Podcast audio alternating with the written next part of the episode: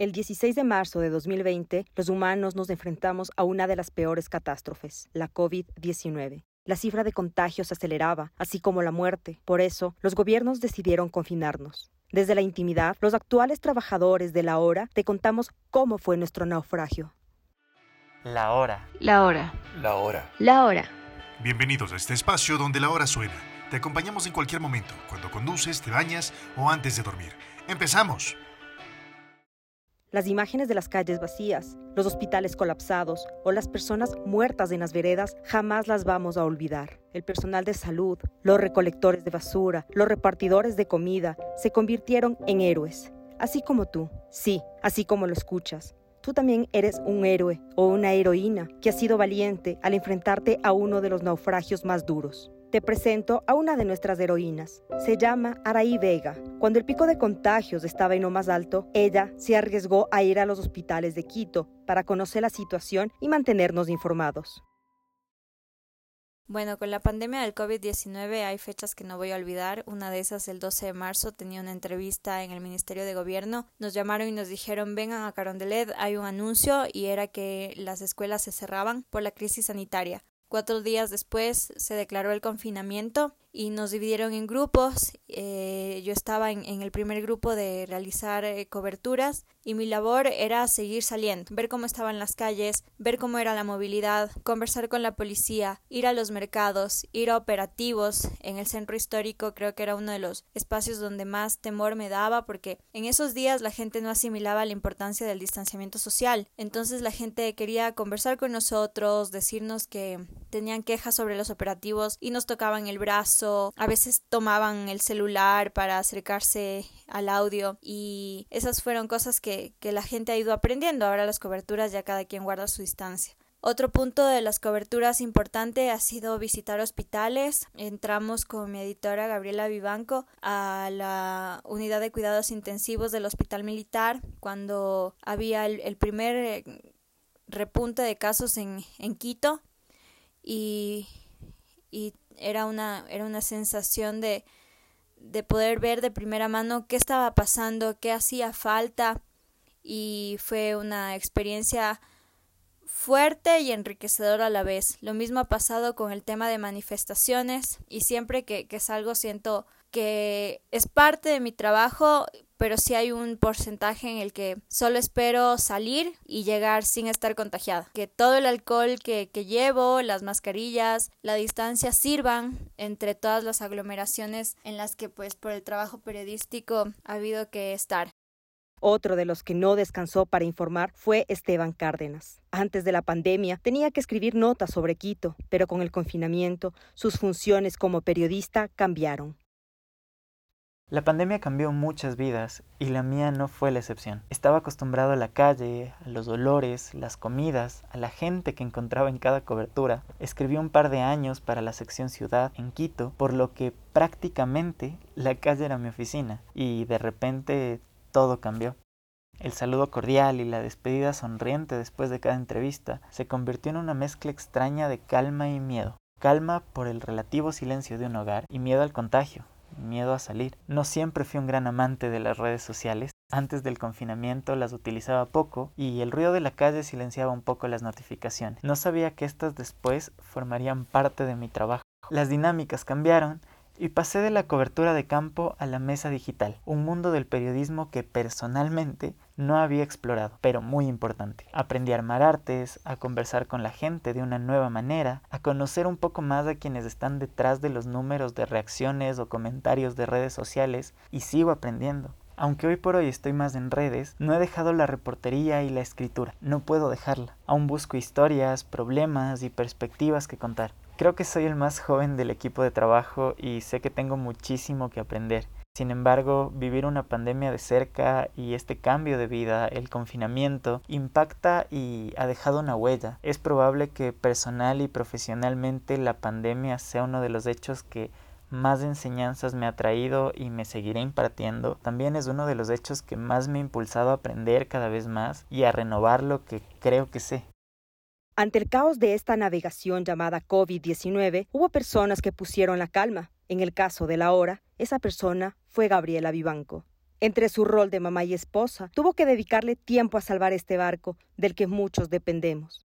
Además, fue la encargada de animarnos, pese a que ella también sentía miedo. Este ha sido un año muy duro, por el cual también estoy absolutamente agradecida. Nadie se imaginó al empezar el encierro que iba a durar tanto tiempo, que íbamos a tener que ser maestros de nuestros hijos durante un año y quién sabe si más. Con el paso de los días, las semanas y los meses, en casa nos fuimos dando cuenta que lo más importante era encontrar rutinas y dar ciertas certezas a nuestros hijos. Como mamá eso fue lo más difícil, educar a tres niñas chiquitas entre jornadas de trabajo de 16, 18 y hasta 20 horas, hacernos cargo de las tareas domésticas y a la vez darles momentos de felicidad y sonrisas. En algún punto por ahí en abril me enfrenté a la necesidad de decidir qué dirección tomaría respecto al diario. Como en todo momento difícil, uno debe decidir entre permanecer estancado o caminar para adelante.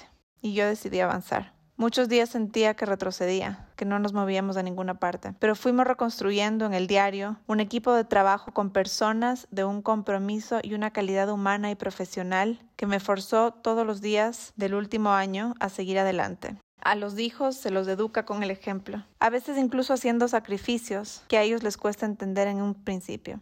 Tuve la suerte de tener una pareja que me tomó la posta en una infinidad de tareas domésticas absolutamente ingratas, pero vitales, y que a la vez me permitieron volcarme casi exclusivamente al trabajo. Fue casi un abandono eh, de los hijos, pero que a la vez era una inversión en su futuro y en el ejemplo que una puede dar también a las niñas y a los hijos de que nada nos va a detener. Estos últimos 12 meses en casa fueron un regalo de la vida para muchos padres. Al haber compartido tanto tiempo con nuestros hijos y con mis hijas, me permitió conocerlas a fondo y compartir el estrés de la situación y tener que ser a la vez su soporte emocional.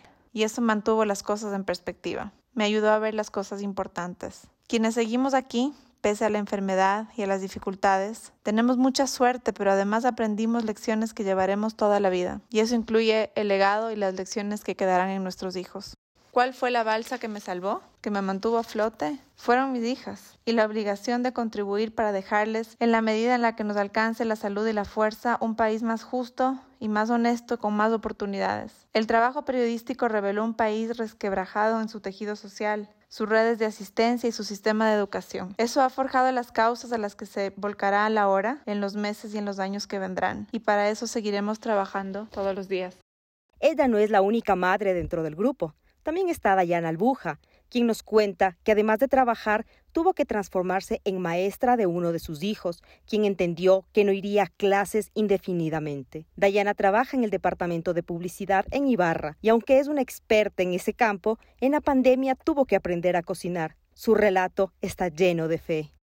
Soy Dayana Albuja, tengo dos hijos, Joshua de 8 años y Juliana de dos y medio. La explicación que le dimos a nuestro hijo que no iría a clases, eh, se le conversamos con él indicándole que a nivel mundial estaba propagándose un virus que causaba la muerte y que era muy contagioso por lo que le recomendaban que toca quedarnos en casa. La división del tiempo con mis pequeños y con el trabajo. Felizmente en la época de cuarentena mi esposo se encontraba con teletrabajo, por lo que pudimos adaptarnos más fácilmente para las tareas escolares, laborales, en la casa y en el trabajo. Ahora es muy duro, realmente estoy sola, paso con los dos, soy maestra, mamá y y tengo que trabajar por el bienestar de ellos y dar el 100%. Entonces realmente es muy duro, pero con la bendición de Dios todo es posible. Las actividades que hacíamos en familia para mantenernos a salvo mentalmente era limpiar la casa juntos, jugar en el patio todos, ver series infantiles juntos y aprendí a cocinar. Y realmente em, el miedo a saber si les gusta o no, porque para mis hijos, como, como niños, ellos dicen la verdad, si les gusta o no lo que cocina la mamá. Gracias a Dios, mi esposo y mis hijos les gustó cómo cociné y bueno, yo también feliz aprendí a cocinar. Eh, los, los momentos eh, que tuvimos que afrontar, en donde que nos quebramos, tanto mi esposo como yo, la ayuda más grande fue, fue mi Dios. Pedíamos todos los días al Espíritu Santo nos ilumine para, para hacer las cosas bien, para poder tener paciencia, para poder comunicarnos sin lastimarnos, sin, sin gritarnos. Y realmente sí, sí hubo, hubo y existió mucho la mano de Dios y de nuestra Virgen Santísima para que todo fluya. Las herramientas de trabajo en casa como el Zoom al inicio fue duro y existen anécdotas grandes en sí.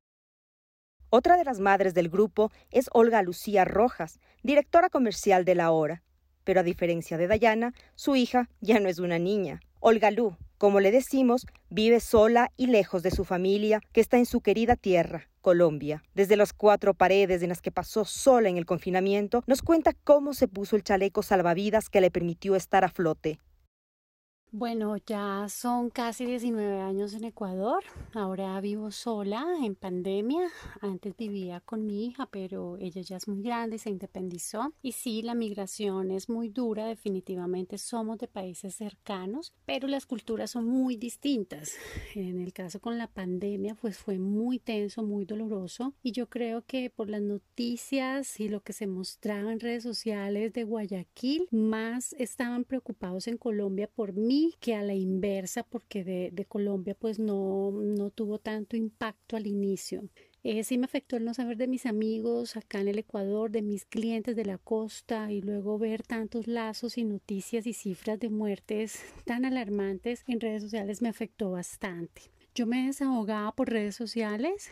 Mm, dos meses vino mi hija de nuevo a la casa, eso ayudó mucho. Eh, por lo demás, pues las conversaciones con mi novio, las llamadas de mis amigas, de la familia y, y pasé al principio por una fase de insomnio, pero luego logré estabilizarme y el trabajo pues distrajo bastante. Eh, sí fue complejo para mis clientes que empezaron a usar las plataformas, eh, pero sin embargo sí se extraña mucho esa calidez de tantos años de relaciones comerciales. Las redes sociales se convirtieron en el aliado de muchos, en especial de quienes viven solos, como nos acaba de contar Olga Lu. Pero hay quienes encuentran su refugio en esos seres que no hablan, pero que demuestran su amor de una manera especial. Leonardo Gómez, quien es el encargado de la sección de política, tiene un aspecto rudo, en especial cuando se pone su chompa de cuero y anda en su moto. Pero en realidad no es rudo. Él desnuda sus sentimientos, aunque con recelo, y nos deja un mensaje con el que algunos se sentirán identificados. Mi nombre es Leonardo Gómez. Soy periodista. Comenzaré por confesar que cuando mi editor me propuso grabar este mensaje lo pensé mucho y quise negarme. Pues quizás revela mucho de uno mismo y no me gusta sentirme expuesto. Luego pensé en que quizás, solo quizás, si alguien lo escucha, a lo mejor le sirva. Entonces tomé una decisión. Primero, debo decir que me considero afortunado. Durante el confinamiento nunca me faltó nada ni a mí ni a mi familia. Sin embargo, por mi profesión estuve expuesto a situaciones dolorosas y es imposible no sentir empatía por quien pierde una madre o un hijo. O como fue mi caso a varios amigos. Y siento empatía porque al igual que muchos, también vi partir a muchos. Y de algunos de ellos tampoco pude despedirme.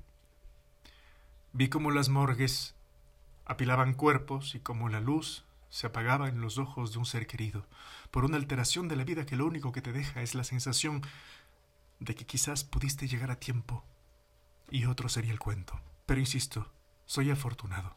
Mi familia está bien. Pero como quizás muchos de ustedes, también hay alguien a quien extraño. Y en medio de toda la miseria, en la que incluso fuimos testigos de la corrupción más miserable, uno se pregunta, ¿cómo diantres evitas tocar fondo? ¿Qué haces cuando una pandemia te arrebata esa chispa que un día llegó inesperada y hacía tu corazón latir? ¿Qué haces en medio del encierro? Simple. Recordar el día en que aprendiste que el dolor es inevitable, pero el sufrimiento es opcional. Los japoneses hablan del kintsugi, es una técnica eh, que toma cerámicas rotas con barniz de resina mezclado con polvo de oro y las reconstruye. Cuando ves las piezas reconstruidas, puedes ver lo hermosas que son las grietas porque brillan como el oro y plata. El objeto está sano, pero ahora es más hermoso, y al igual que esas vasijas, nosotros también podemos reconstruirnos. Y en lugar de esconder esas cicatrices con vergüenza, si entendemos que es el dolor el que nos da forma y, forja nuestro carácter, también podemos convertir las grietas de nuestro corazón en algo hermoso. ¿Qué me salvó de la locura? El cariño de mi mejor amiga, la paciencia de mi madre, mujeres fuertes, que a pesar de lidiar con sus propias luchas también son pilares. Me salvó mi gente, me salvó ese equipo que trabaja contigo y no solo no se rinde, sino que además ve la oportunidad en el fracaso. Me salvó ese amigo que me enseñó a tocar guitarra. Me salvó ese guía que un día me llevó a la cumbre de una montaña y cuatro meses después, contra todo pronóstico, me di cuenta que había coronado catorce cumbres y llegado a la cima del volcán Cotopaxi. Me salvaron los libros. Me salvó escribir. Me salvó el periodismo, profesión a la cual amo con todo mi corazón. Y por supuesto, si tienen un perrito en casa sabrán de qué hablo. Esos son los únicos seres que en realidad te aman más que sus propias vidas. Date un minuto para escuchar su corazón. Ese sí que late por ti. Aunque el camino esté cuesta arriba, Verónica Almagro, quien trabaja en el área de publicidad, nos cuenta las profesiones que se vio obligada a aprender en el confinamiento. Tengo dos bellos hijos. La primera está entrando a la mayoría de edad y mi pequeño tiene apenas unos cuantos añitos. Mi nena entendió fácilmente lo que estaba sucediendo con el COVID. Sin embargo, mi pequeño hijo le explicamos mi esposo y yo por qué ella no debía ir a la escuela y el por qué debía recibir clases virtualmente. Y con juegos mi pequeño logró captar lo que sucedía en ese entonces. El tiempo lo dividíamos de la siguiente manera. Mi esposo al no trabajar durante toda la cuarentena se dedicaba a las tareas de nuestro pequeño y en las labores de nuestro hogar.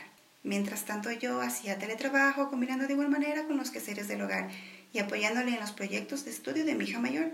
Fue difícil acoplarse a este nuevo ritmo de vida y más aún fue complicado, pero no imposible, cuando mi esposo se fue a trabajar me quedé a cargo de todo lo que implica las labores del hogar, de los estudios de nuestros hijos. De hecho, aprendí a ser maestra, chef, jardinera, costurera y mecánica. Y todo eso combinando aún más con el teletrabajo. A pesar de estar en la casa con el teletrabajo y hacer todo lo que demanda el rol de mamá, esposa, trabajadora, etc., trataba de darme tiempo para pasar con mi familia. Jugábamos el pareme la mano, hacíamos karaoke virtual y nos dedicábamos en hacer pan casero y pizza a nuestro gusto. Obvio que existieron momentos de quiebre y de dolor por varias circunstancias e injusticias, pero con la fe en Dios y el apoyo de toda mi familia, seguimos adelante y la vida nos enseñó que no hay que darse por vencido ante cualquier circunstancia que estemos pasando, por más grave que ésta sea. Esta herramienta como el Zoom se nos hizo fácil utilizar y trabajar en esto. De hecho, mis dos hijos se acoplaron más rápido que yo y seguimos trabajando sin ningún problema. Así como Verónica cuida con esmero a sus dos hijos, hay quienes cuidan con esmero a sus padres, así como Javier Suárez, el duro de la economía. Si viste alguna vez La Casa de Papel, la serie que transmite Netflix, puedes imaginar cómo es Javier. Se parece al profesor, tanto en lo físico como en lo intelectual. Así como sabe de estrategias, también sabe de poesía. Javier vive con su papá y su mamá. Su relato es conmovedor. Con la pandemia llegó el miedo. Los jeans y camisetas se transformaron en trajes curiosos, muy parecidos a los de un trabajador de planta nuclear. Mis papás tienen más de 65 años y problemas de salud típicos de esa etapa de la vida. Bueno, no solo los típicos porque mi viejo estaba saliendo de un cáncer, justo cuando la COVID-19 llegó a cambiarnos las rutinas. Una vez por semana me convertí en el designado para salir a hacer las compras de comida, medicamentos y otros. Al inicio, mi mamá obligaba a todos a limpiar compulsivamente todo lo que llegaba del exterior ese exterior donde se paseaba libremente el virus. Ese virus era lo primero que pasaba por mi mente al despertar y lo último antes de dormir. El miedo, en esas primeras semanas de angustia e incertidumbre, hicieron que mi vieja no quiera ni pedir comida a domicilio para evitar que a mi papá le pasara algo. Con los meses, a un año del primer día de confinamiento, hemos aprendido a convivir mejor con la pandemia. Ya no uso trajes especiales, solo mascarilla y pantalla de protección. Sigo siendo el designado para las compras, pero la vida no es como antes. Pero mis viejos siguen sin salir a pasear despreocupadamente por la calle. Otra de las afortunadas de la hora de tener a sus padres es Diana Briones, editora de la revista judicial. Por la pandemia, su graduación como abogada se aplazó. Conoce su historia. Llevo trabajando en la empresa alrededor de cuatro años. Sin duda alguna el COVID-19 nos obligó a entrar a un confinamiento obligatorio cambiando la vida de todos. Debía cursar mi último semestre en la U. El confinamiento provocó que tenga unas vacaciones extendidas hasta que finalmente en mayo tuve mis clases virtuales, acabando mi último semestre desde una computadora. Fue frustrante para mí ese semestre, debido a que debía trabajar en mi propuesta de proyecto de investigación sola, sin ayuda de mis docentes, debido a que tenían tanta carga laboral los profesores que no podían preocuparse de aquellos alumnos que se encontraban pronto a egresar y que esperaban hacer su proyecto para la titulación. Debí graduarme, pero por la pandemia todo se retrasó. Sigo trabajando día a día en mi proyecto para poder graduarme este año de manera virtual. De igual manera, el teletrabajo se complicó. Debías organizarte y tener una rutina para que verdad funcione. El sentimiento de estar aislada en la casa son cosas que son muy difíciles de lidiar cuando estás acostumbrada a no parar en todo el día. Pero tener una rutina, organizarte, hacer ejercicio, son cosas que han ayudado un poco en este confinamiento. Aprender a cuidarse, a convivir con el virus, dejar de tener miedo, han sido cosas que me ha tocado aprender para que esto sea más llevadero. Espero que algún día todo vuelva a la normalidad. Sin duda que los planes de millones de personas cambiaron, así como la rutina a la que estaban acostumbrados, como el editor de Ibarra, Francisco Varela. Antes de la pandemia, su casa se convirtió en una especie de hotel, donde llegaba solo a dormir. Ahora, ese es su lugar de trabajo. Para tener una idea, el promedio de tiempo que pasaba en mi casa, que está en un condominio, era máximo las horas que se usan para dormir en las noches. Pues mi rutina era prácticamente salir a las 7 de la mañana y volver a las 11 o 12 de la noche. Acabando el trabajo, cerrando la edición del día del periódico y dejando la planificación para la jornada siguiente lista. En los fines de semana, cuando no trabajaba, igual procuraba salir de viaje a cualquier destino cercano o lejano, dependiendo de las circunstancias. Entonces el golpe, por, así decirlo, de tener que estar en mi casa sí fue, sí fue fuerte, a pasar casi todo el tiempo afuera. Eh, como dije al inicio, no pensaba que mientras iban a ir avanzando los días, las cosas iban a, a, empeorar y la fecha de poder salir para retomar la vida que llevaba antes no, se veía cercana. Bueno, aún tampoco se la ve aún, ¿no? Eh, sin embargo, al igual que todo proceso, creo que poco a poco he ido logrando adaptarme a las situaciones para poder sobrellevar la pandemia, que haciendo una, retrospectiva, en realidad parece increíble que haya pasado un año. En medio de la cuarentena también sentí que fue un cambio fuerte para, para la mascota que yo tengo, con la que salí en las mañanas a hacer ejercicio. Aquí en el cambio y la acumulación de energía también se le notaba mucho. Entonces, para sobrellevar el encierro, caminábamos por un pequeño patio que hay atrás de mi casa o en la terraza, que tampoco es grande, eh, pero al menos yo daba esa sensación de, de tener un sitio abierto con más aire, que a diferencia de un cuarto, el estudio, la sala donde pasas la mayor parte del tiempo, ¿no? Esto, por ejemplo, no lo hice desde el inicio porque no lo creía necesario, entonces lo fui adaptando cuando ya veía que el día de, volver a la vida antes de la pandemia se alejaba. Creo que fue parte importante del proceso de adaptación que, todos, que todos pasamos, ¿no? La pandemia cambió la vida drásticamente de todos eh, de un día para otro, con situaciones más complejas en cada persona. Francisco nos deja un mensaje muy valioso, que tuvimos que adaptarnos a este naufragio, así como Michelle Poveda, quien prefiere que le llamen Michu. Tuvo que adaptarse al periodismo global, en el que no solo se dedica a escribir sobre un tema, ella estaba acostumbrada a hacer deportes, pero esta vez le toca hacer de todo un poco. Jamás pensé que la pandemia podía llegar a sacudirme de tal forma. Primero que no tenía toda mi familia reunida en un momento tan crítico, donde no sabíamos qué es lo que estaba pasando, ni qué nos deparaba el futuro. Mi papá trabajaba lejos y no sabíamos cómo ni cuándo podía regresar. Por otro lado, mi hermano vivía solo en su departamento. No sabíamos si necesitaba algo, no podía salir a visitarnos y tampoco podía ver a su hijo. Fueron momentos bastante complicados, pero yo siempre tuve un refugio, un lugar al que llegaba y no me encontraba solo con mis compañeros de trabajo, sino con mi segunda familia, porque la verdad es que pasé mucho más tiempo en la redacción de lo que pasé en mi propia casa. Ellos siempre estuvieron prestos a ayudarme, a explicarme las cosas que no entendía, a echarme una mano cuando más lo necesitaba, y sobre todo nos reíamos mucho juntos. Yo creo que lo que intentábamos hacer es olvidarnos un poco de todas las cifras y noticias negativas que escuchábamos a diario con el coronavirus. Pero hubo un día en el que sí sentí mucho miedo, porque anunciaron oficialmente que se detenían todas las competencias a nivel nacional e internacional. Yo siempre estuve enrolada en el periodismo deportivo, Para mí siempre fue mi zona de confort, ese lugar donde me sentía segura, donde me sentía que tenía el control. No sabía qué iba a hacer. Y el editor en ese entonces se acercó y me dijo que tendría que encargarme de la página internacional. Yo sentí mucho miedo porque no me sentía capaz de poder afrontar ese trabajo, de poder afrontar esa responsabilidad. Pero mis amigos estuvieron ahí para explicarme cómo estructurar las notas, cómo estructurar la página. Realmente me hicieron creer en mis capacidades. Para mí, créanme que fue un cambio radical porque pasar de deportes a manejar una página internacional fue brutal, pero lo logré, creo. Ellos siempre estuvieron ahí para ayudarme y por eso les estaré eternamente agradecida.